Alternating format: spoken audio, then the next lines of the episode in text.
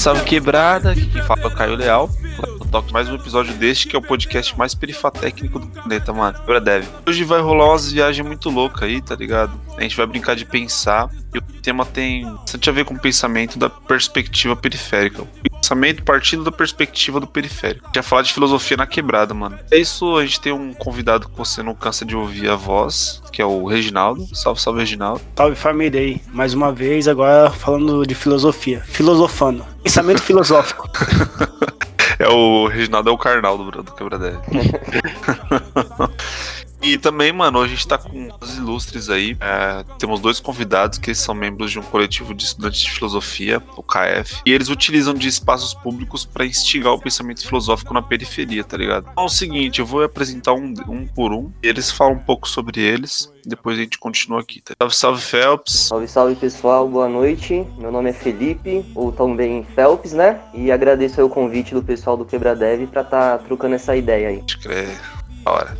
O outro é o Ricardo aí também, conhecido como Bisão. Como é que você prefere que te chama, mano? Filho de Bisão, mano. Bisão é meu nome.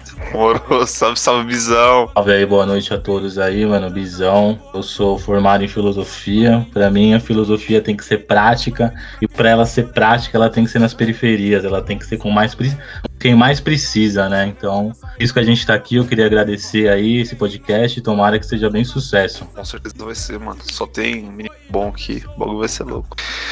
E, mano, não se esqueça de dar cinco estrelas no nosso iTunes, porque ajuda a colocar esse podcast em destaque. Não deixe de comentar esse episódio no nosso Facebook, SoundCloud, Spotify também no Twitter, tá ligado? Ou se preferir, você pode mandar e-mail pra gente em quebradev.gmail.com a gente não vai te responder. Isso então, Gustavo, solta o beat aí pra nós. A vida continua, realize os sonhos de quem você perdeu. E que Deus ilumine o caminho teu. Todo sábado e domingo, sabe Deus onde é que você vai. Todo sábado e domingo, sabe Deus onde é que você vai. Eu sinto a tristeza ser. Vamos lá. Pra começar, eu queria falar um pouco sobre o coletivo que vocês fazem parte, tá ligado? É, de onde surgiu a ideia aí do KF? Então vamos lá. É, então a ideia do KF ele surgiu em 2015, né? Quando eu e o Ricardo a gente se conheceu na faculdade, na graduação de filosofia. E em primeiro momento o KF ele surge como um grupo de estudos, né? O KF que é o coletivo autônomo de estudantes de filosofia. A gente estava lá na faculdade, tinha nossas aulas conforme a grade curricular, mas a gente passou também a querer debater sobre temas e aprender temas que, que eram do nosso interesse, assim, temas mais políticos e que dissesse- dissessem respeito mais ao nosso cotidiano. Então a gente passou a se organizar em grupos de estudos, né? Eu, Ricardo, e Alberto e outras pessoas também. E nesses grupos de estudos a gente mesmo ia pautando os temas que a gente queria debater, que a gente queria estudar, queria aprender. E assim foi surgindo o KF enquanto coletivo, né? Um grupo de estudantes de filosofia que começou a querer trabalhar a filosofia. Dentro do aspecto de estudar, ensinar a filosofia e também tentar trabalhar a filosofia em outras linguagens, né? A gente foi fazendo isso posteriormente. Você diz outras linguagens, é de ser um pouco mais acessível pra conseguir acessar a periferia mesmo? É, também assim, tem essa questão da nossa linguagem ser uma linguagem mais periférica, porque diz respeito ao lugar de onde nós viemos, mas também a gente trabalha a filosofia em outras linguagens no sentido de trabalhar a filosofia com poesia, com permacultura e contação de histórias. Então, outros Acho que- aspectos também. Acho que tem até os livrinhos lá que vocês fizeram, né? Então, Acho que é da hora. E, mano, como é que vocês começaram a atuar? Tipo, teve um momento que teve a ideia, vocês começaram a se organizar, depois começaram a atuar pra, pra botar o bagulho. Você quer falar desse, Ricardo, quando você... Eu quero sim, eu quero só complementar um pouco também da ideia do KF, né? Porque o KF é o coletivo autônomo, né? Então, na faculdade, né? Na faculdade você começa a aprender um tipo de filosofia da história da filosofia, né? Fica uma coisa bem dissociada da realidade. Começa a estudar a história da filosofia antiga, Platão, né? É, e assim por diante. Só que o que, que isso tem a ver com a periferia, né? Se você chegar na periferia, se chegasse para mim naquela época, em 2015, falasse de Platão, falasse dos filósofos, dos filósofos antigos, eu ia achar legal, mas isso não se conversa com a realidade, né? A gente sempre foi da periferia da filosofia política, né? Pelo menos tentar estudar os nossos problemas, as nossas problemáticas. Uma problemática de um grego que viveu há dois mil, três mil anos atrás, até mais, né? A gente quis ser autônomo. A nossa faculdade é uma faculdade que a gente se formou que era de padre paulino, que era de católico. Então a lavagem cerebral que eles faziam ali na gente, só para estudar esse, essa vertente filosófica do cristianismo, que é muito grande, né? É, assim como a grande maioria das, das faculdades que tem esse tipo de ensino de filosofia, sempre uma lavagem cerebral muito brava. A gente se reunia fora da faculdade mesmo para estudar o que nos interessava, né? Filosofia política, filosofia prática, né? Por isso que a gente quis atuar. Inicialmente, né, a gente sempre quis é, fazer, atuar nos espaços da periferia, né? Então, como, como atuar nos espaços da periferia, assim como trabalho, bibliotecas, casas de cultura, praças e parques. A gente começou a procurar edital público, né? porque a gente começou a fazer oficina gratuita para o pessoal, aprender a fazer oficinas, mas via que tinha um caminho para ter pelo menos que a gente não pagasse do nosso bolso e que a gente tivesse um reconhecimento, que são os editais públicos e privados, né? Então, atuar com filosofia no centro é muito fácil, é muito bonito, né? Mas quem atua com filosofia na periferia? Né? Quem atua com filosofia na Brasilândia? O KF começou na Brasilândia. Então, esse foi o nosso intuito, né? Poder trazer para o nosso lugar onde a gente cresceu, né? A gente fez inúmeras e inúmeras oficinas. Angeles, onde o Phelps nasceu, na associação de bairro. Aqui na freguesia a gente faz até hoje, né?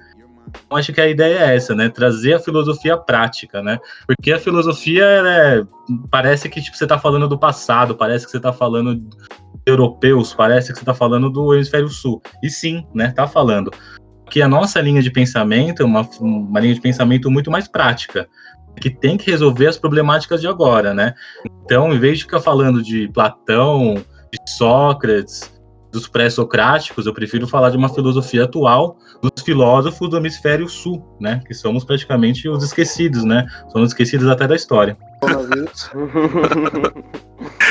e, mano, é, e as dificuldades que você encontram assim para conseguir ser autônomos, tá ligado? Tipo, tanto encontrar espaços, conseguir atuar mesmo, juntar o pessoal, de dinheiro também, ou ensinar também, as barreiras que vocês encontram na hora de ensinar. Tá? Ah, então, eu vou começar a falar e o Phelps complementa, então, já que eu já comecei a falar. É, os espaços, eu acho que não é difícil arrumar espaço desde que você esteja engajado e com vontade de trabalhar, né? Por exemplo, o primeiro espaço que a gente conquistou foi uma, uma biblioteca pública municipal, que a gente trabalha até hoje, né? É a Biblioteca Pública Brito Brock, em Pirituba, né? O gestor de lá é um cara muito para frente, é um cara que adora filosofia. Desde 2016, 2017, quando a gente fez nossa primeira oficina lá, a gente nunca mais saiu de lá, né? Depois foi para a Fábrica de Cultura, Casa de Cultura, SASF, CA, né? Então a gente sempre busca um público de maior vulnerabilidade social. Porque eu não, eu não me sinto bem falando de filosofia para quem é estudado, para quem tem uma, uma, classe social maior. Eu quero falar para alguém que ainda não tem a reflexão, né? O objetivo do KF é chegar onde a reflexão não chega. Porque os problemas sociais de toda a sociedade são problemas filosóficos. E isso a sociedade não vê, né? É, a gente tem a bárbare social, né, que é a fome, né, é a desigualdade. O país, o Brasil, é o oitavo país mais rico e o terceiro mais desigual do mundo, né. Os próprios governantes, né, que se dizem governantes, falam atualmente, dizem que não quer que os jovens se interessem por política, né. Então o KF é política pura, filosofia política pura, né. A filosofia, a vantagem dela é que ela conversa com todas as ciências. A filosofia é a mãe de todas as ciências. Ela é a mãe da matemática, da psicologia, da biologia, das ciências. Então a gente pode chegar em qualquer lugar falando de filosofia. Por isso que a gente fala de filosofia, permacultura, é, feminismo filosófico, fala de, da saúde e tudo mais, né? A dificuldade é enorme, a dificuldade, tipo, a gente tem que fazer do nosso jeito mesmo, né? Tem que acordar cedo, pagar condução do próprio bolso, pagar comida do próprio bolso, né? Poucas vezes a gente tem um apoio, o nosso maior apoio é da Prefeitura de São Paulo. Por mais que seja privatista, né, esse tipo de governo que está lá agora, seja higienista, e ele ainda tem um pouquinho de verba para cultura. E a gente dá sorte que não existe nenhum outro, um outro coletivo de filosofia. A gente dá também da sorte de conseguir alguns editais, né? É, graças a Já aí, a gente ganhou dois editais, sendo que eu, Phelps, foi proponente do programa Vai, né? Foi duas vezes contemplado, que deu muito, um empurrão muito forte pra gente. A gente conseguiu melhor, né? A maior dificuldade é você dar aula, né? Você aprender da aula. Você não aprende nada da faculdade, você aprende na prática. Você aprende dando aula, né? Isso que é difícil. Na primeira aula que você dá, você soa frio, assim, ó. Até hoje, minha... Deve ser embaçado, caralho. Até hoje minhas aulas são ruins, assim, mas o melhor é quando, tipo, alguém fala assim, ó, oh, foi legal, né? É, sempre termina com alguma experiência Ruim, de vida.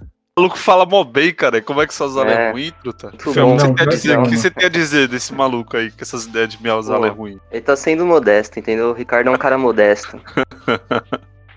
Pode crer, mano. E, tipo, é, a gente tá cansado de saber que, sei lá, é, vida preferir, por exemplo, eu já tive vários professores faltantes também na minha escola, né? Eu saí da escola com criticidade nenhuma, tá ligado? Enxergando o mundo da maneira mais simples possível.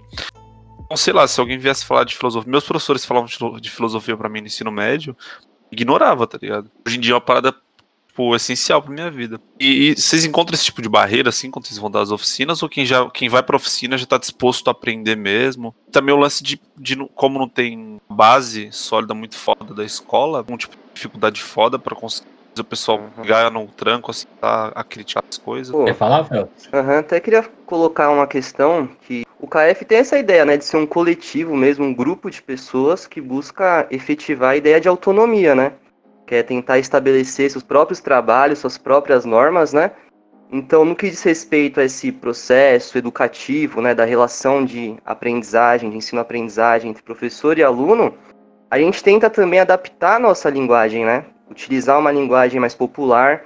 E o KF tem esse caráter, essa identidade de ser um, um coletivo popular, de filosofia popular. Então, nas nossas oficinas, nas nossas aulas, a gente utiliza a linguagem popular tentando tornar a filosofia acessível a qualquer pessoa, né? Porque muitas vezes a filosofia ela impõe essa barreira de forma hegemônica, né, mais tradicional, de ser muito erudita, de utilizar termos técnicos, conceitos que são de difícil compreensão para as pessoas. Então a gente também tem essa sensibilidade, até por vertentes de pedagogia política que a gente segue, de utilizar a linguagem do povo, a linguagem popular, para fazer com que aquela pessoa possa compreender o que está sendo dito e também participar, né? Nas nossas aulas a gente dá muita relevância para ouvir o, o aluno a pessoa que vai lá se dispor a estar tá na nossa aula.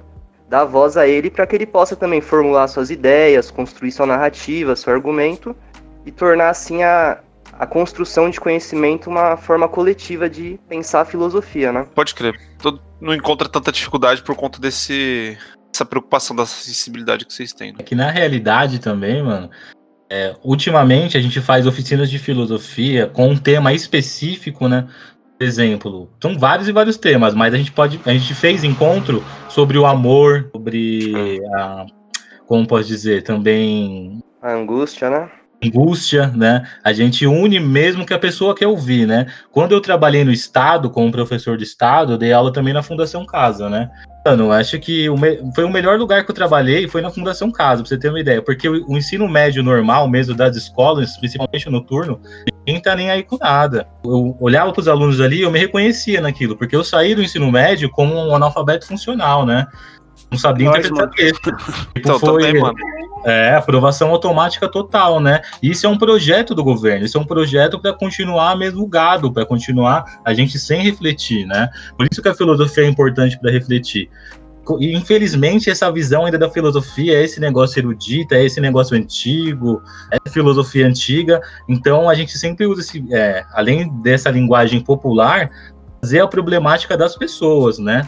Trazer, tipo, um problema é, social, um problema de fome, um problema de saúde, né? Até um problema de violência doméstica e aliar a filosofia, né?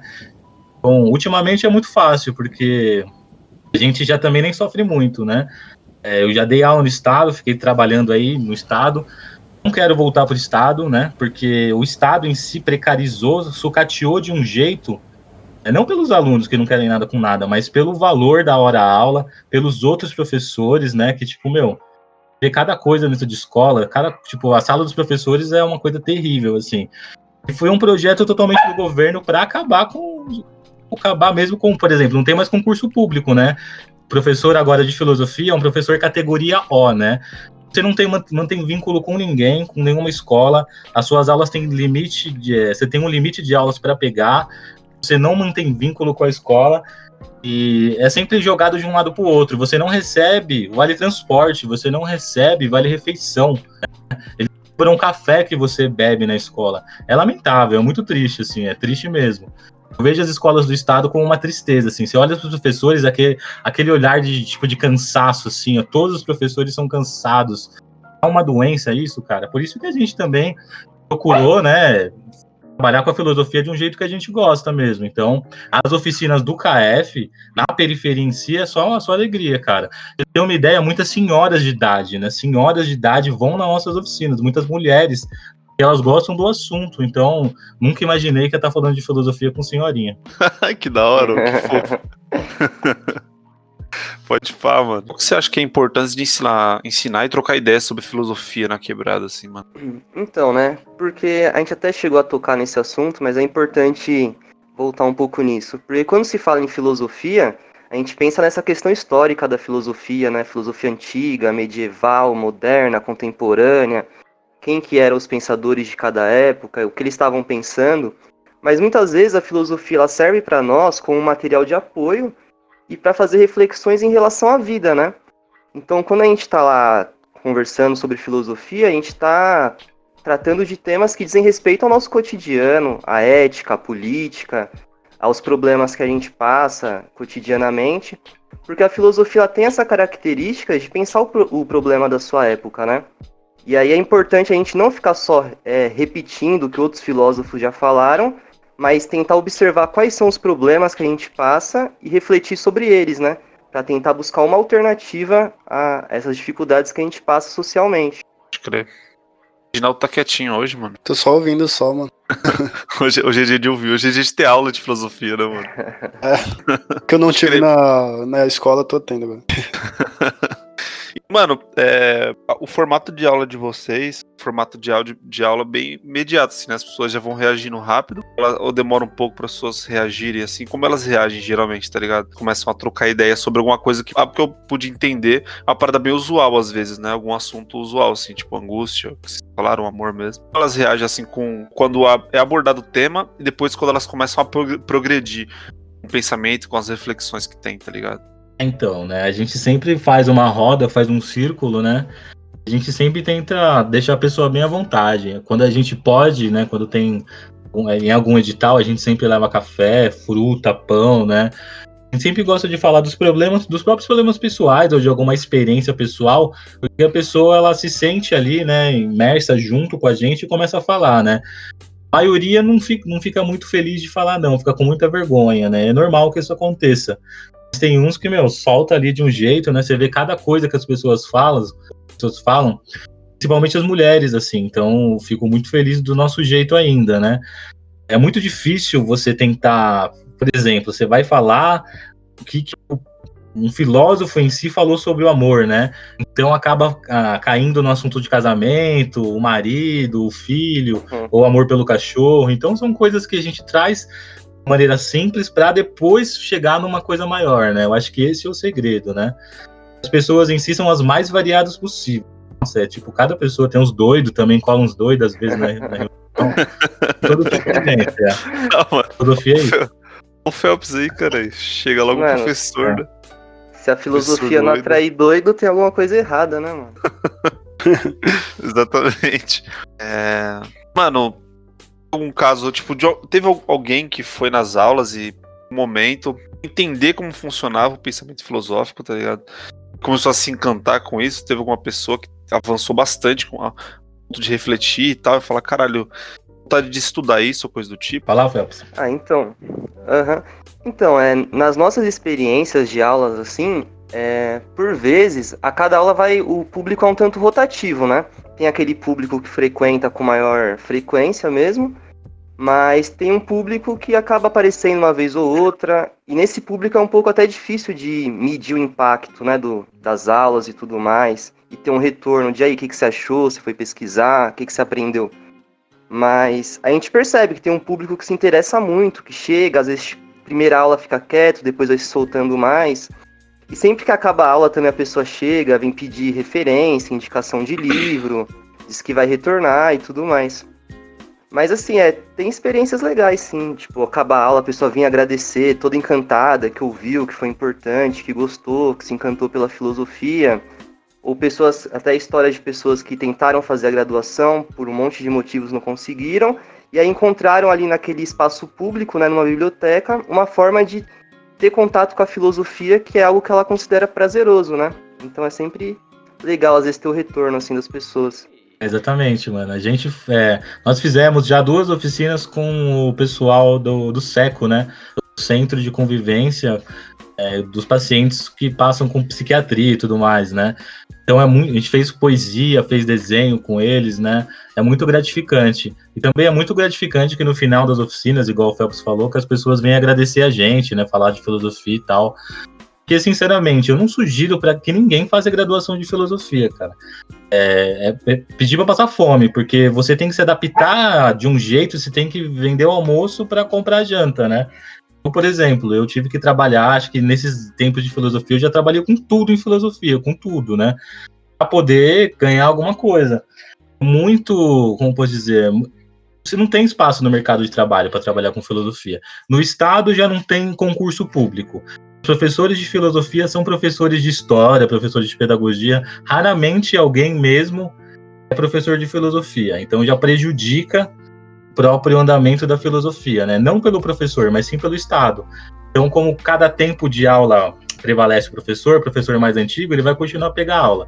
Então, já falei, dar aula no Estado não vale a pena vai trabalhar com o quê? Você tem que se especializar, você tem que fazer mestrado, doutorado, para conseguir aí dar aula em alguma faculdade, alguma escola é, privada, porque é o jeito, né? Por isso que a gente também foi uma necessidade criar o KF, né? Foi uma necessidade se adaptar às periferias, se adaptar às oficinas com poesia, qualquer outra realidade que apareça é muito precário, é muito ruim mesmo, mas a satisfação, a maior satisfação é quando você vê o seu público, né, público periférico, gostando da sua aula, gostando do que você está falando, fazendo amizades novas, para mim é tipo a melhor coisa que tem, cara, por, por isso que valeu a pena, assim, fazer filosofia, porque na questão mercadológica mesmo, é uma bosta, mano, sugiro que qualquer pessoa faça qualquer outro tipo de curso, ser filosofia.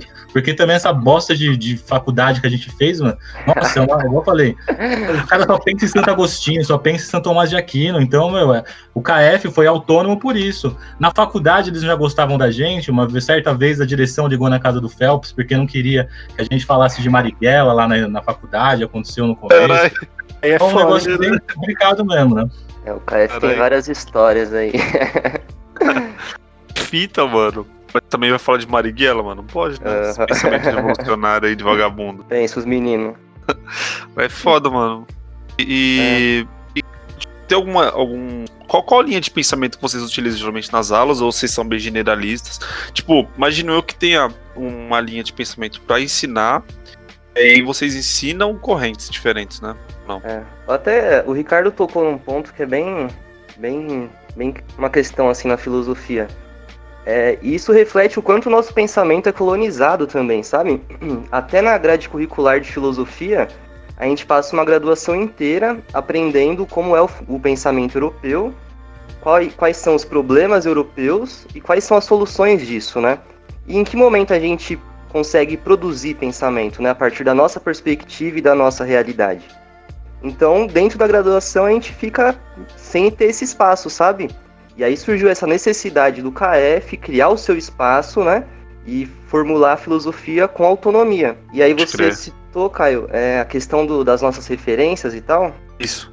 Então, acho que, tipo, uma influência minha bem forte, assim, é o próprio Paulo Freire, né? Que foi meu tema de monografia, do meu TCC e tudo mais. Como a gente se forma enquanto professor, é, eu quis estudar a questão da pedagogia da educação e uma, e uma análise de realidade a partir do nosso contexto brasileiro mesmo.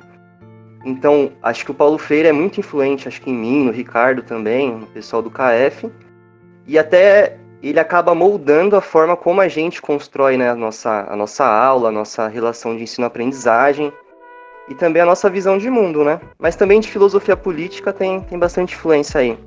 Ricardo acho que pode citar boas referências aí. Basicamente, a filosofia política é, um, é, uma, é uma vertente, né? Então, o KF, por mais que eu falo que não gosto de estudar filosofia clássica, né? A gente já fez diversas oficinas de introdução ao pensamento aos filósofos clássicos, né? Acho que para mim ter a responsabilidade de falar mal desse pensamento, eu tenho que entender ele.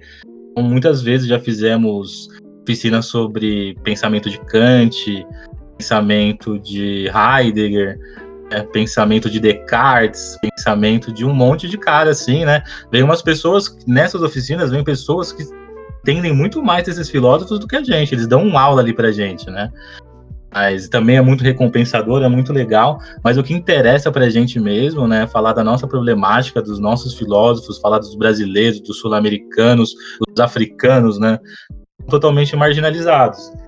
É, eu acho que me dá gosto. Eu prefiro fa fazer uma, uma oficina de filosofia latino-americana e fazer uma, uma oficina de filosofia antiga, de fazer uma filosofia kantiana, é, essas coisas aí que, meu, o pessoal já fica anos, o pessoal tá séculos falando desses caras, né? Para mim não me interessa mais, me interessa falar de agora, dos problemas de agora, qual é a problemática de agora de falar, né? Filosofia política, cara, tem um cara, acho que vocês conhecem aí, nem é considerado tanto filósofo, mas mais geógrafo, Milton Santos, né? Leio o Milton Santos, eu fico maravilhado, assim, ó, cada parágrafo do Milton Santos, né, eu sinto naquilo, assim, para mim aquela é filosofia pura, né? O fundador da geopolítica brasileiro, do auge da época de 70, assim, ele faleceu faz uns 10, 15 anos. Eu adoro é, o Freire também. Né? A gente tem uns livros aí até para fazer do curso de filosofia africana também, que é uma coisa que, meu, que eu seja branco, leio aquilo, eu falo, acho muito louco, muito da hora. Também até a filosofia indígena, né? Tem Ailton Krenak, que é um brasileiro também aí, uma filosofia muito legal.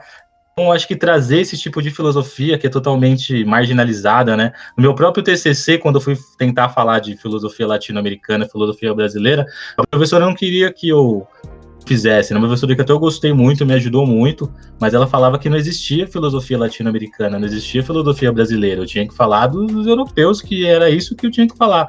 Eu falei, não vou falar, não quero falar e pronto. No final das contas, comecei a falar de filosofia da educação, né? Citei um autor que eu gosto muito, é até meio que contemporâneo, chama Theodor Adorno, né? Ou filosofia crítica. Por mais que ele seja alemão, todas as minhas reflexões foram para o Brasil, né? Então coloquei só o nome do cara lá para me tirar uma nota boa e falei de assassinato de índio, falei de racismo, falei de feminismo filosófico. Ficou muito bom, ficou muito louco, né? Só não gosta quem é vacilão. Sim, esse...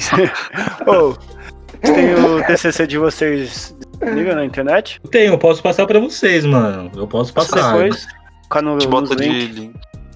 É, eu acho que eu não tenho o meu na internet, mas eu posso disponibilizar, sim. Morou.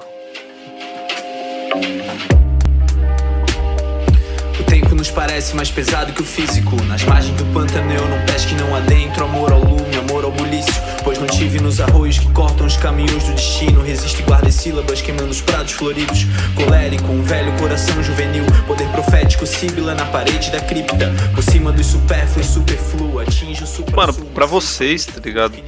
Que a importância do pensamento, assim? Tudo no, no nosso dia a dia, tá ligado? Às vezes as pessoas acham que o pensamento é só para estudar, né? Na realidade, não necessariamente, tá ligado? Até queria começar então essa fala é, em relação à importância do pensamento, né? Porque a filosofia, a gente pode né, tratar ela em vários aspectos, sejam da filosofia europeia, latino-americana ou filosofia africana, mas ela tem uma característica fundamental, né? Que a filosofia é esse processo do questionar, do duvidar, pensar e refletir, né? e refletir até que a gente possa encontrar as respostas para essas nossas dúvidas. Então a filosofia acaba sendo esse exercício de pensamento crítico, né, que busca compreender as coisas nos seus fundamentos, nas suas naturezas. E a filosofia, é, a gente até carrega o nome de autônomo no, no coletivo. A filosofia tem essa capacidade de criar autonomia da pessoa, né? Porque o contraponto à autonomia seria a heteronomia, né? Que é a aceitação da norma. Então a gente nasce numa sociedade pronta, com a sua moral pronta, seus valores prontos, e a gente reproduz esse modelo de sociedade, né? Só que a filosofia ela é capaz de fazer com que a gente possa ter autonomia, estabelecer as, as próprias normas, né? E refletir a partir de si. Então a gente passa a questionar o senso comum, como as coisas são estabelecidas, e formular o pensamento a partir de nós mesmos para tentar buscar a verdade, buscar também a resposta para as nossas dúvidas, né? Então a filosofia também muitas vezes eu, eu considero uma, uma tendência humana, né? Essa busca por conhecer, por entender, por saber, ela está presente na natureza humana. Em algum momento da vida todo mundo se questiona e busca as respostas para isso. Agora, a filosofia vai te apresentar uma série de conhecimentos e saberes que vai possibilitar que você conheça bem as coisas, né? Que você possa compreender bem a realidade e a si mesmo. O Fel, mano, o Phelps falando assim, ele fala de fofo, nem, pare, nem parece que é noia, né?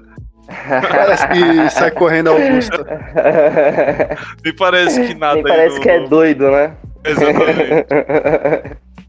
Caralho. Você tem algum ponto aí, Carlos? Ah, então, acho que quando eu decidi fazer filosofia, né, foi justamente por tentar entender os problemas do mundo, né?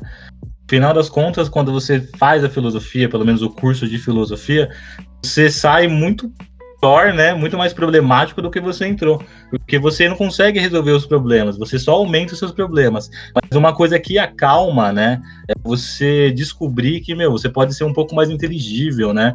Você se sente uma pessoa melhor a partir do momento que você deixa de ficar bravo com certas coisas, porque você descobriu que aquilo não vale a pena, você descobriu que várias e várias vezes você era errado por determinada atitude que você tinha.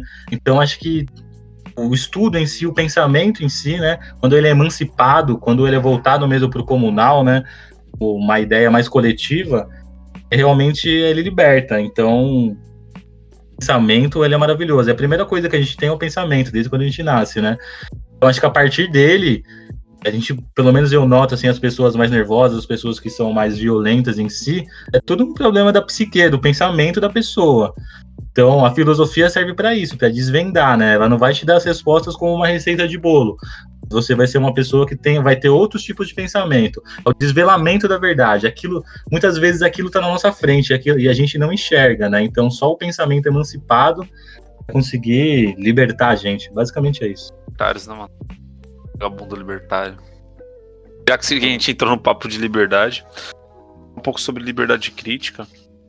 É, você acha que já entrando num ponto que é muito importante mesmo, assim, tá ligado? A importância, tipo, do pensamento crítico, do discernimento das informações que a gente digere aí na nossa realidade, tá ligado? Somente por, por, no contexto de quebrada assim mesmo. Pode crer, né, mano? É, e sem contar que a gente vive agora a era da pós-verdade, né? A era das fake news. Você vê o quanto... É, agora a gente, pô, a gente vê pessoas com argumentos, tipo, anti-vacina, terra plana para você ver o quanto o nosso pensamento pode ser poluído, né? O quanto a gente pode ficar alienado. E aí eu acho que é a principal contribuição da filosofia, né? A filosofia vai te fazer questionar. Um pensamento crítico vai fazer que quando alguém te apresente alguma verdade, algum argumento, você busque saber aquilo no seu, nos seus fundamentos, né? A partir do momento que alguém falar para você, ah, você pode tomar um tal remédio você pode tomar uma cloroquina que vai te salvar da, da do Covid-19. A filosofia vai te ajudar a questionar esses argumentos, né?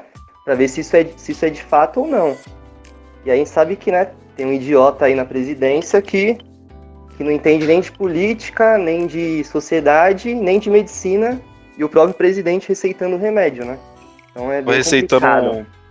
Vai receitando esses de um remédio muito conhecido pela sociedade brasileira, que é a tubaína, né? Ah, puta que pariu. puta que pariu, velho.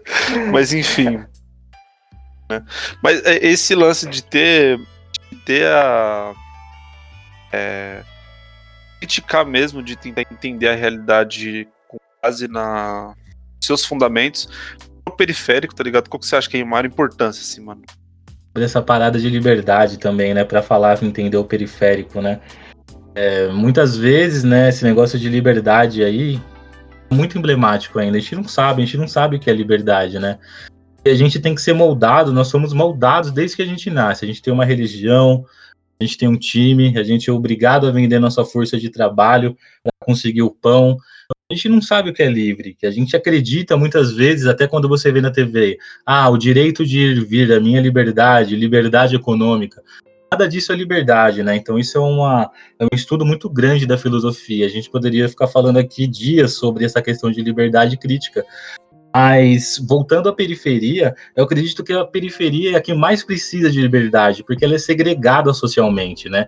O único tipo de liberdade que a periferia tem é a ascensão social, né? E qual a ascensão social que tem ultimamente na periferia? Somente o crime, né? ou você entra para o crime ou você vai ser a vida inteira explorado por um patrão e no final das contas vai ficar doente e não vai conseguir aposentadoria. Né? Quem vive periferia sabe disso, né? Então, principalmente para os jovens, né, para as mulheres da periferia, que são as mais afetadas por isso, não existe liberdade, né? Nesse tipo de sistema que a gente vive, a gente é prisioneiro, né? A gente é, vive a ditadura do capital. Você é, você é o que você tem, né? Isso existe desde a criação do dinheiro. Então, quando eu estava dando aula lá na cadeia, lá na Fundação Casa, né? Eu tive quatro aulas seguidas lá com os menores.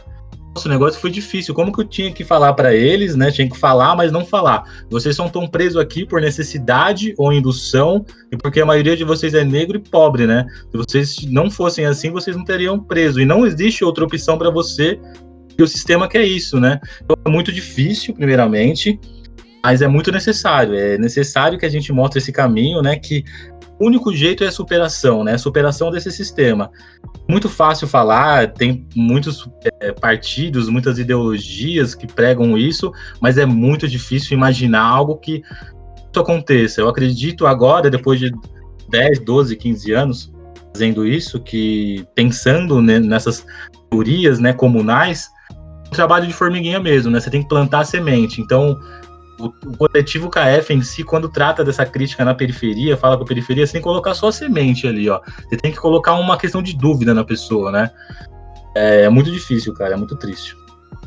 Eu até queria colocar um ponto também, é, que em relação à nossa liberdade e tal, porque liberdade às vezes parece um conceito bem abstrato, né? Tipo, nossa, o que é liberdade e tal.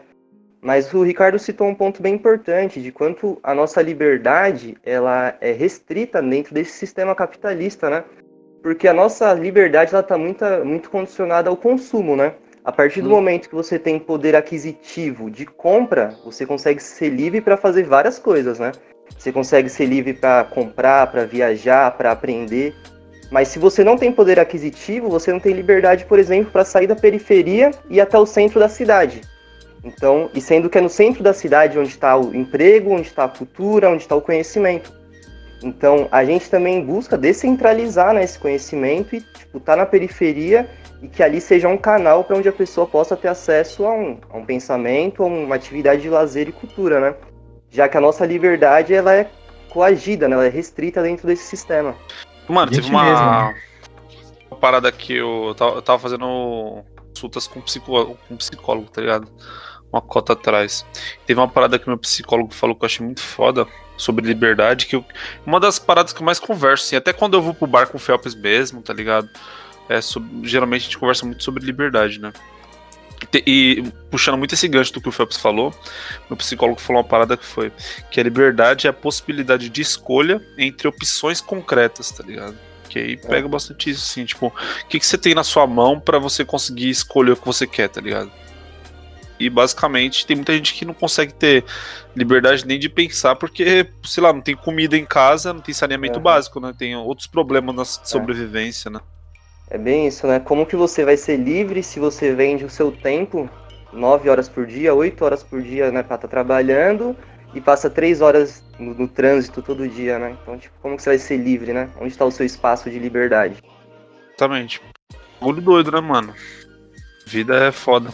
Tá uma tristeza agora. vida é e, sofrida.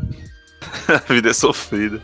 E nesse. Pegando esse, esse, lance de pensamento crítico e libertário, quais correntes de pensamento vocês identificam aí? Já pode falar os dois, tá ligado? Pode falar um depois do Começar, outro. Phelps? Pode ir lá, manda ver. Ah, então, né? Olha, cara, eu acho que nessas ideias aí de pensamento de, é, de liberdade em si, né? De buscar o um maior tipo de liberdade, já eu já fui, pensei, né? Já bati no peito várias vezes que eu era, era aquilo, era isso, né? Pô, sempre pensando que aquilo era o máximo, né? Mas eu acho que às vezes quando a gente acha que é o mais libertário possível, né? É, a gente acaba sendo até o próprio fascista, né? Por exemplo, você pode usar de exemplo aí a União Soviética, né? O modelo soviético comunismo, né? Que, meu, para muitos ainda é a melhor escolha. Se você parar para ver a fundo também, é um capitalismo de Estado, né? Então, até uma própria guerrilha que se faz necessária contra o fascismo, final ela pode até acabar num próprio fascismo igual, né? Então, tipo, as nossas experiências na América Latina aí estão até sufocadas final pelo capitalismo, mostram também que houve várias e várias falhas, né? acredito que mesmo o próprio, para mim o que mais me chama atenção mesmo de estudo agora, corrente anarquista, né, que são tem várias e várias várias vertentes. Mas a autogestão, né? A autogestão dos meios de produção, você fazer só você fazer e plantar sua própria comida, sua própria roupa, em vez de você ter um governante, para mim esse tipo de democracia, a democracia que a gente vive hoje no país ou então na América Latina, ou então todo mundo, é a democracia burguesa, né? Então você você é limitado a escolher quem vai te explorar, né? Então limitado a escolher o menos pior. Isso tem tudo a ver com a liberdade também. Eu acho que a superação mesmo os autores anarquistas, a filosofia anarquista, né? Então, é, o Phelps aí eu prefiro que ele sugira mais os autores, né, que eu, porque eu acho que ele tem uma versão mais pura, né? Eu ainda sou, como eu venho de outras correntes aí, de outros comunismos da vida, acho que eu sou muito fiado para falar de alguma coisa, né? E eu vi que tem aqui o Tempos Nebulosos e Ascensão do Fascismo, né? É, eu acho que infelizmente, né, a história é uma roda, né? Então, às vezes o fascismo vai, o fascismo vem, que a gente está muito apático, cara. Eu acredito mesmo que tem que ter uma ação direta, a gente tem que combater o fascismo de igual para igual, do jeito que dá, tá triste, tá lamentável. Vocês viram aí que há dois dias atrás a polícia chegou atirando na criança lá no Rio de Janeiro, a polícia sempre matou todo mundo, continua matando todo mundo. A gente tem um miliciano no poder nessa democracia burguesa, que é o pouco que a gente tem, tá o pior tá péssimo, né, cara? Tem PSL, tem uma mulher louca aí, Damares, foi isso que vai colocando né, uma semente nas pessoas que impede a filosofia. É, então, é. Ultimamente eu tenho me interessado bastante em estudar a questão da filosofia africana. Tem sido uma linha de pensamento bem legal. E até o KF mesmo, a gente estava com um edital, né, onde a gente ia apresentar um curso de filosofia africana. Mas aí por conta da, da pandemia a gente teve que parar. Mas aí minhas influências no que dizem respeito assim à filosofia, à corrente de pensamento, é bem, tipo, sei lá, tem muita coisa. Eu gosto de Platão, por exemplo. gosto de Nietzsche, gosto de, do existencialismo, gosto de pensar a filosofia latino-americana, filosofia africana, mas com certeza é uma influência muito forte da teoria anarquista em geral, né? E que até mesmo influencia a gente, a nossa organização horizontal, a nossa forma de tentar estabelecer autonomia e influencia o coletivo também. Pode crer. Se você citar alguns autores aí, vai saber o que é ali, né? Essas, essas porcaria anarquistas aí. Ah, pode crer. Eu até separei aqui umas indicações, né, que estava na pauta. No final, né? no final a gente bota as indicações. Vou ficar queimando pauta. e, e já pulando um pouco, o uso da filosofia nesses tempos nebulosos, assim, tá ligado? E a ascensão do fascismo no mundo, tá ligado? O que vocês acham que a gente pode usar a filosofia ao nosso favor? É, acho que a filosofia é fundamental, primeiramente, para compreender o que é o fascismo, né? E entender que o fascismo também é uma política de Estado, né? O fascismo ele se apresenta tanto na nossa subjetividade, mas principalmente o fascismo ele é uma ferramenta do capitalismo em crise, entendeu? Desde 2016 aí é com o golpe da Dilma, o Brasil passa por um, uma questão onde a agenda neoliberal foi instaurada no país, né? Isso vem destruindo políticas públicas, patrimônio público, né? E aí o fascismo ele é essa essa mão violenta do capitalismo em crise, né? O Estado ele se utiliza do fascismo em momentos de crise. E é o momento que a gente passa agora, quando há tem tantos problemas aí passando, institucionais, problemas republicanos, da nossa república funcionando mal, funcionando fora da regra, mas isso é principalmente para manter o poder da classe dominante, né? manter a hegemonia da classe dominante. Por isso que eles se utilizam do fascismo. Então a filosofia é importante para isso, né? Para compreender o que se passa e tentar buscar as respostas, as alternativas e a forma de resistir a esse momento tão, tão difícil que a gente está passando, né? Que a gente vai passar por um bom tempo ainda. Sim, principalmente depois do Covid aí. E vai entrar em crise, né? Alguma coisa pontual, Bisão? Eu acho que o Phelps falou certinho, né? Eu acho que as experiências mundiais inteiras aí, os mais, os mais fascistas, quando o capitalismo está em crise, né? O povo começa a entender, começa a reclamar, então ele tem que fazer uma alternativa totalmente violenta para controlar o povo, né? Então, igual você falou do Covid, o capitalismo vai entrar mais a crise, na crise permanente. O capital em si vive uma crise permanente, né? Porque até hoje ele não conseguiu resolver os, os mínimos problemas, que é a fome. Então, quando o povo começa a se revoltar, ele lança o fascismo, né? Aí o povo fica anos sob o fascismo, depois consegue sair do fascismo, aí tem um pouco de democracia burguesa, no final volta o fascismo. Esse é a crise permanente do, do capital, né? Lamentavelmente, é isso, né? Existem vários estudos filosóficos e políticos sobre isso, né? Principalmente os europeus, né? Porque são os colonizadores, né? Lá existe mais tempo disso, né? Mas isso começa desde, acho que desde a colonização mesmo, né? Desde quando é, o, o homem, né, a pessoa quis sobrejugar o próximo por algum, pela cor da raça, pela etnia, por algum motivo, né? Já começou o fascismo, né? O fascismo ele tá dentro mesmo da desse tipo colonial, desse tipo de invasão, né? É, acho que a filosofia, principalmente a filosofia anarquista, vem para isso, vem para romper, né? Pra entender a alteridade das pessoas, a ver que você não precisa segregar o próximo, você não precisa é, ser mais forte que o próximo, você tem que ser igual, né? Isso é muito difícil, né? É, tipo, vai cair no final até numa ideia mais budista, né? Na superação e tudo mais. Mas é lamentável, cara, porque esse tipo de estudo que a gente tem na escola desde a primeira série nunca vai, nunca vai prover isso pra gente vai dar uma educação filosófica, uma educação ambiental, uma educação de alteridade com o próximo. Sempre a disputa, é sempre o ódio. A gente vê nas escolas mesmo, né? A gente lembra, tipo, um zoando o outro, né? A gente ficava na escola mais pela amizade. Eu adorava meus amigos da escola, né?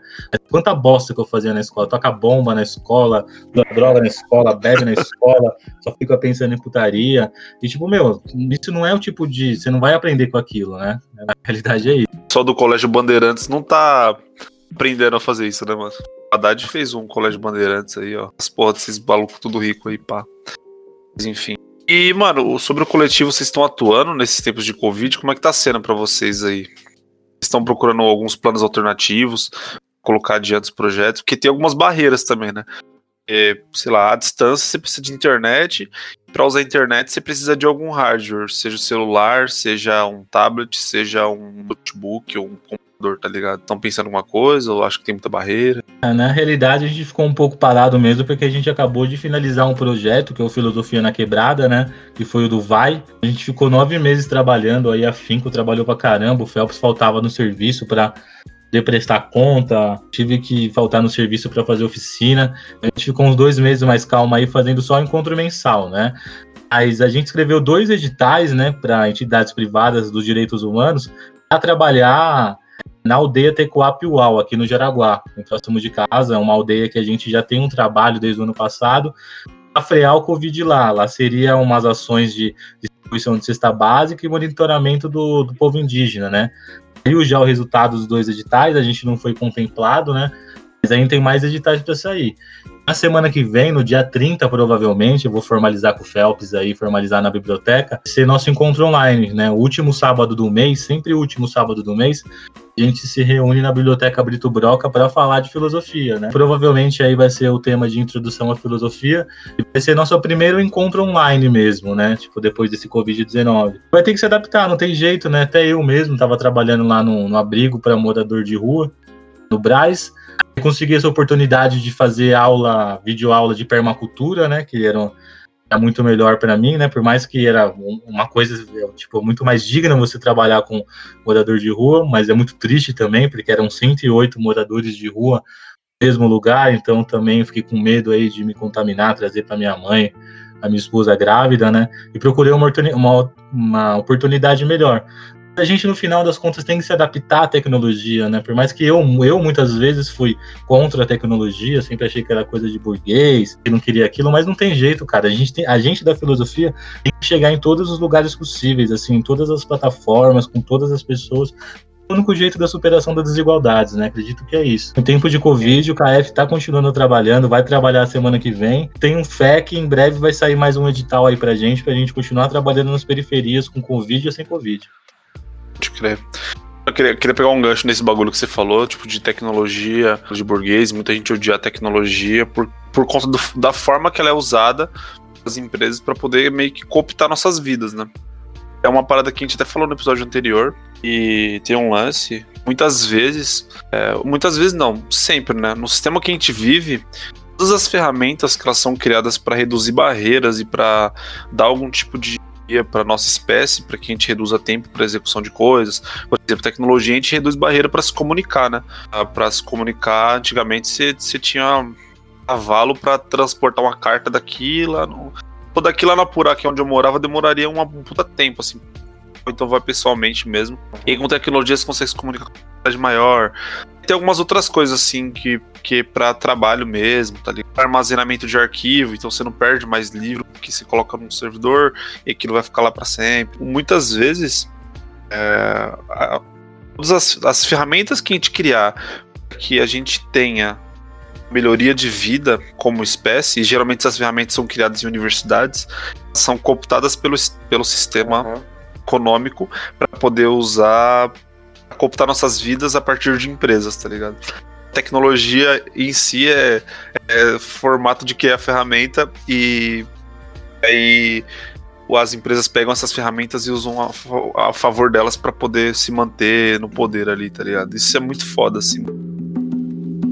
Aproximadamente 6 e 10 da manhã Há 18 carnavais controlando o guidão Mais uma noite que cai, mais um dia que bem. Entende? Vi pra 23 calendários vivos de Eu tô som. por aí, pedalando a magrela Yeah a sensibilidade é uma antena Só o movimento liberta a estátua Vivo condenado à liberdade perpétua Foram ventos do Não, Agora vamos falar um pouquinho de diquinha, né? Dica pras pessoas. Indicação aí de, de pensadores, leituras. Se tem alguma coisa pra passar pras pessoas? Mas aí, Phelps. Hum, vamos lá. Então, Essa lança proibido, quero ver se me pegar.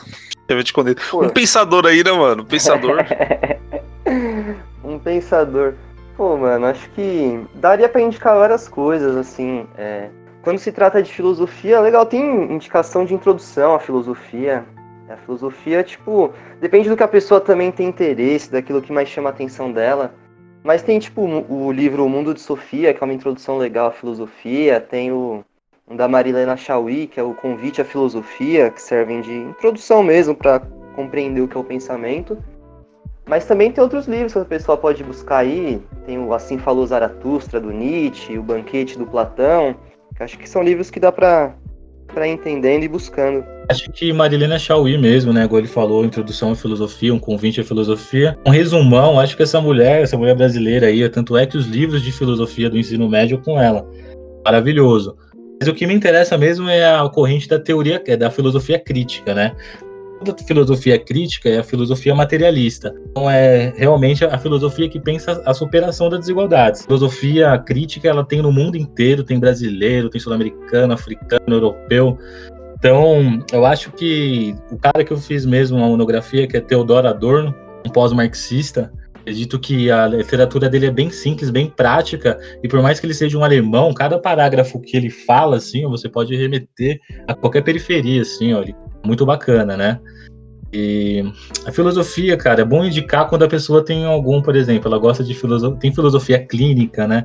Tem filosofia ambiental, tem filosofia para tudo, igual eu disse, a filosofia é a mãe de todas as ciências. Se fosse para indicar uma coisa aqui, dava para indicar muita coisa. Mas eu indicaria assim, lê Milton Santos, Santos e Marilena Chauí, que esses dois brasileiros aí, você ia aprender muito sobre filosofia, principalmente até na periferia, né? Porque os próprios livros do ensino médio da Marilena, ela sempre trata uma questão social também, né? Ricardo é, citou uns autores legais. E aí, então, vou indicar um aqui também. Tem o, a Carta sobre a Felicidade, do Epicuro. E o Henrico Malatesta, né? Anarquia e Anarquismo. Então, fica essas indicações aí. Depois, se puder mandar pra gente por escrito o nome desses, desses caras, deixar aqui mesmo no chat, que aí fica mais fácil pra gente colocar lá nas, na- nas indicações, tá ligado? Fechou, mando sim, mano. E, mano, faculdades acessíveis aí. É, eu queria saber o que, que vocês acham, tipo, faculdade se rola fazer EAD, não rola. EAD é mais barato, tá ligado? Às vezes é mais pra pessoa, dependendo do percurso que ela tem trabalho, casa, é mais fácil fazer um EAD também. O, que, vocês acham do EAD, do presencial e a acessibilidade, assim, de preço? As faculdades vocês têm pra indicar, caso vocês indiquem isso da filosofia, né, mano? E aí, Ricardinho? Ah, então, né? Eu acho que, mano, filosofia não pode ser AD, mano. Porque filosofia você aprende mais, círculo aí, conversando com o próximo. A própria troca de reflexões, de ideias ali, sempre vai ter gente que não concorda com você. Isso é o principal, né? Eu faço pedagogia EAD, né? Mano, eu acho que é uma bosta aquilo lá. Eu acho que eu não aprendo nada. Uma porcaria, ninguém aprende nada, é sempre um lixo. EAD é muito bom para quem realmente tipo, não tem como, sabe? Tipo, eu moro lá no meio do mato, eu não tenho como. Vale muito mais a pena você fazer uma faculdade presencial, né? Para a faculdade presencial tem aquilo, né? A maioria das faculdades que fornecem um curso de filosofia são vinculados a instituições religiosas, né? Ou então são as gratuitas, né? As gratuitas USP, UFABC. Essas são boas, só que a licenciatura dessas é tempo integral, mano que trabalhador que vai, vai ficar o dia inteiro na faculdade, né? Até quando eu estava fazendo Fapcom, eu pensei em me mudar para a USP, porque depois que você entra numa faculdade, você só tipo pode eliminar as matérias sem precisar fazer vestibular. Você faz uma prova de conhecimentos. Eu pensei em estudar na USP, só que meu, eu tinha que estudar na segunda de manhã, aí na primeira aula, e as últimas aulas iam ser à tarde, aí depois na terça ia ser à noite. Eu tenho que trabalhar, eu tenho que me sustentar, né? Então, indicaria para quem está disposto mesmo a estudar filosofia, vai fazer uma gratuita, ou então alguma que você tem bolsa, né? Então fica muito difícil. Eu, o Felps, teve que pagar, né? Por mais que a gente fosse bolsista do ProUni, a gente pagou 50%, foi difícil pagar aquela faculdade lá. Eu sempre prefiro que alguém tenta fazer sem pagar, né? Pelo menos o desgosto vai ser menor depois para arrumar emprego. não vai, vai conseguir restituir, né, mano, o valor é. que investiu. E você, Felpin? É, então, ficaria até a faculdade onde a gente fez, a, a FAPCOM, mas o Ricardo desceu o pau no bagulho. mas, pô, é uma faculdade acessível, tá ligado? Financeiramente questão econômica mesmo. Tem, mano, tem várias pessoas de quebrada que faz Fapcom, conheci várias pessoas que fizeram Fapcom. quebrada assim, diferente. Claro que tem, tem as nossas questões, os problemas, tá, sei lá, uma série de questões, né? Em relação, tipo, a EAD e presencial, eu particularmente prefiro pre presencial. Acho que facilita aí a aprendizagem e tudo mais, tem uma série de questões pedagógicas que dizem respeito a estar perto, mas também quem consegue se adaptar, quem consegue ser, ser autodidata e estudar por si próprio, também vale a pena fazer um EAD. O importante é buscar, né? Buscar o caminho, se desenvolver. Isso que é o mais importante. Buscar se desenvolver de diversas maneiras aí se adaptando. É. Então, eu fiquei pensando em fazer o EAD, teve uma época, tá ligado? Eu ainda tô pensando em fazer, na real. E é porque para mim é mais simples, assim, né? Eu não sou muito de rotina, tá ligado? E aí, já falando uhum. um pouco de particularidade da minha vida, assim. Tipo, eu não consigo criar muitas rotinas na vida. Eu acharia muito insuportável, mano, ficar quatro anos no mesmo horário, na mesma sala, tá ligado? Vendo as mesmas pessoas. Eu, eu acho que eu ia me suicidar, eu não aguentar, não, mano. É foda, é foda. ia ficar incomodado, tá ligado? Tipo, ah, mano, eu quero viajar na quarta, assim. Viado prolongado, Pô. esses bagulho. Ah, não consigo aula, porra. Pô, mas lá, aí a gente sofreu, a gente sofreu nessa aí, pô. Tinha aula até de sábado de manhã, né, Ricardinho? Olha aí, mano, você é louco. Tinha aula sábado de manhã. E aí os nossos grupos de estudo do KF no começo era pós-aula. Depois, tipo, sábado, a gente tinha aula das 7 às 11 Aí a gente já saía, né? Ia fazer o grupo de estudos, tomar uma, uma cerveja, trocar ideia. grupo de estudo, né, mano? Os caras iam se drogar.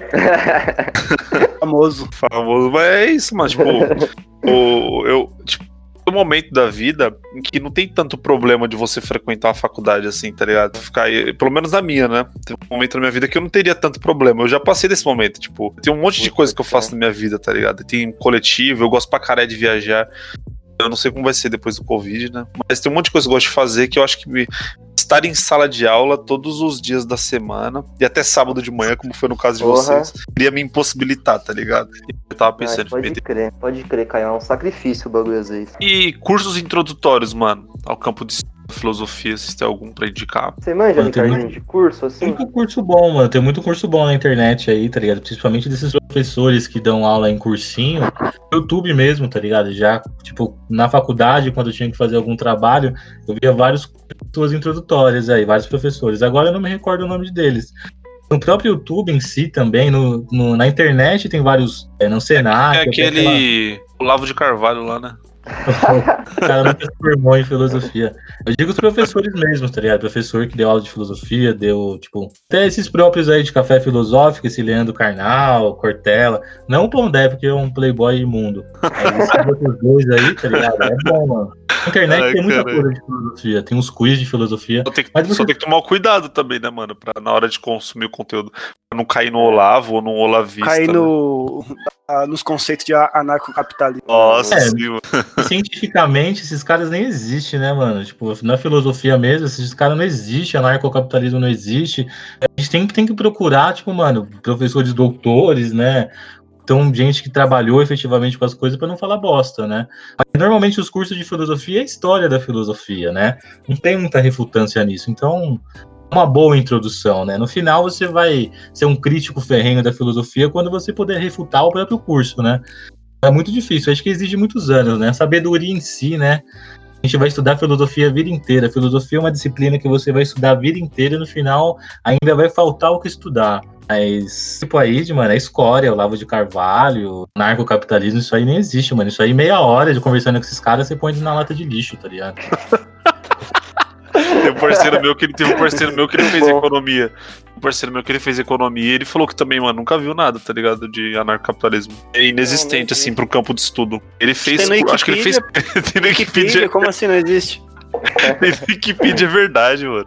Sabe? Eu, particularmente, Pô, é. eu gosto de estudar bastante, assim, anarcapitalismo e o olavismo, né? Da sociedade. É, Ué, que é- vai. Pô, pra falar a verdade, eu já até pesquisei também, já pesquisei ver e tal, mas é bosta, tá ligado? Tipo assim, Sim. é, não tem fundamento, não tem. tipo, é bizarro. Ainda bem que vocês falaram isso, tipo, não, não pesquisem o Lavo de Carvalho, não pesquisem Pondé, não pesquisem anarcocapitalismo, que é bobagem, assim. Dificilmente você vai até encontrar referência histórica e teórica A não ser que, por exemplo, você queira entender o pensamento dos caras e como eles, como eles criam formato, formato discursivo, né? Tá ligado? É. Tem alguns caras, por exemplo, até professores mesmo, que pegam os livros do Olavo, estudam pra entender como é que ele consegue fazer com que as pessoas acreditem no que ele diz, né? Que a, a retórica que, ele usa, tá ligado? Para as pessoas de fato não mascararem que ele não sabe nada do que ele fala. As pessoas, É. como, é, como é que ele formata isso? Até aquele outro cara lá daquele é, manual. é,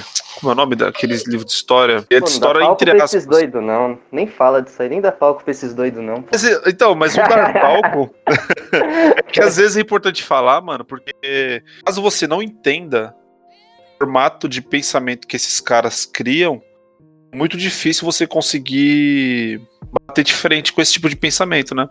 Às vezes você entende, se desmascara em três minutos, tá ligado? Você entendeu, você, puta, mano, esse cara usa táticas fascistas de discurso. Ele usa isso, isso e isso. Tem até nomenclatura antiga pro formato de pensamento dos caras, tá ligado? E você bate e, e tem gente que produz conteúdo sobre isso, assim mesmo. Então, acho Pega obra. um É, um problema foda disso é porque esses caras fazem um bagulho que muitos acadêmicos de filosofia não fazem, que é se comunicar com as pessoas, né? E eis a questão, no mundo da internet, esses caras acharam espaço para poder se comunicar com as pessoas. Eles apresentam de fato uma narrativa que acaba convencendo quem às vezes é leigo, quem não entende muito. E aí acho que esse é o papel também que, que os filósofos, que os acadêmicos deveriam fazer, que é se comunicar mais com as pessoas, sabe? Não ficar simplesmente massageando seu ego, seu ego, sua erudição dentro de uma academia. Mas ir pra quebrada, conversar com as pessoas, ou criar um canal no Facebook, no YouTube, pra tentar se comunicar, entendeu? Porque enquanto os filósofos não se comunicam, o Olavo foi lá e se comunicou com as pessoas, né? Falando várias bosta. É. Meu Deus, foda. Acho que é isso aí. Vocês querem mandar algum salve pra alguém? Dar um beijo? De Pô, eu música quero. fantástico. Eu quero, pô, queria agradecer geral aí do Quebradev pelo convite. Dar um salve pra geral que fortalece o KF também. Queria dar um salve pro Sandro da Biblioteca Brito Broca, que é o coordenador de lá. Que, tipo, desde o começo foi quem possibilitou que a gente pudesse desenvolver nossos trampos. E dar um salve pro pessoal do KF também, mano. Pra geral, pro Albertinho, pro Doaldo, todo mundo, mano. Não vou citar muito nome porque é muita gente, é foda. Ah, Mano, eu também queria aí para vocês que deu essa oportunidade de gravar aí nosso primeiro podcast. Muito feliz, tomara que fique bom pra gente postar nas nossas páginas aí, já coloca como portfólio também. Mano, agradecer o trabalho de vocês pela quebrada, né? A gente tem o mesmo intuito, trabalhar nas quebradas, gente periférica, é o que precisa, é gente da gente, mano, gente em casa, trabalhando de filosofia nas periferias, tipo, realizar um sonho, assim, ó. Mas que foi tão difícil, né, mano? Falo tão mal da filosofia, mas realizei um sonho, tá ligado? Trabalho com o que eu gosto, faço o que eu gosto, mano. Vida inteira sustentei patrão, filho da puta, que só me explorou, ganhava migalha. E hoje em dia, com a filosofia, eu posso ficar feliz, tá ligado? Hoje em dia eu posso fazer o que eu quero, mano. gente como vocês, assim, que, mano, que preza pela, pela periferia é o que a gente precisa de parceiro, tá ligado? Sem palavras, só agradece e na melhor vamos se encontrar todo mundo. Vamos Isso, tratar todo mundo, hora. tomar uma. Um conhaque, né, mano? Tá precisando? A sessão do Conhaque, conhaque. Tomar uma Maria Mole. É, isso é importante falar, né? Que a Maria Mole é a bebida da identidade do KF, né? KF não existiria sem a Maria Mole, sem o conhaque. Pô. Então, com a Maria Mole, a gente finaliza aqui esse episódio. É isso, É então. nóis. Valeu, rapaziada. Pô, valeu, obrigado, rapaziada. Valeu. Falou, mano. Falou. Satisfação, hein? Façam mesmo. Forte Muito obrigado abraço, pelo trabalho falou. de vocês, mano. É que eu não canto, eu desabafo. Eu tava perdido sem saber o meu espaço, mas se pá, agora eu me acho. Os portais da mente já tem mais um laço. Rasta.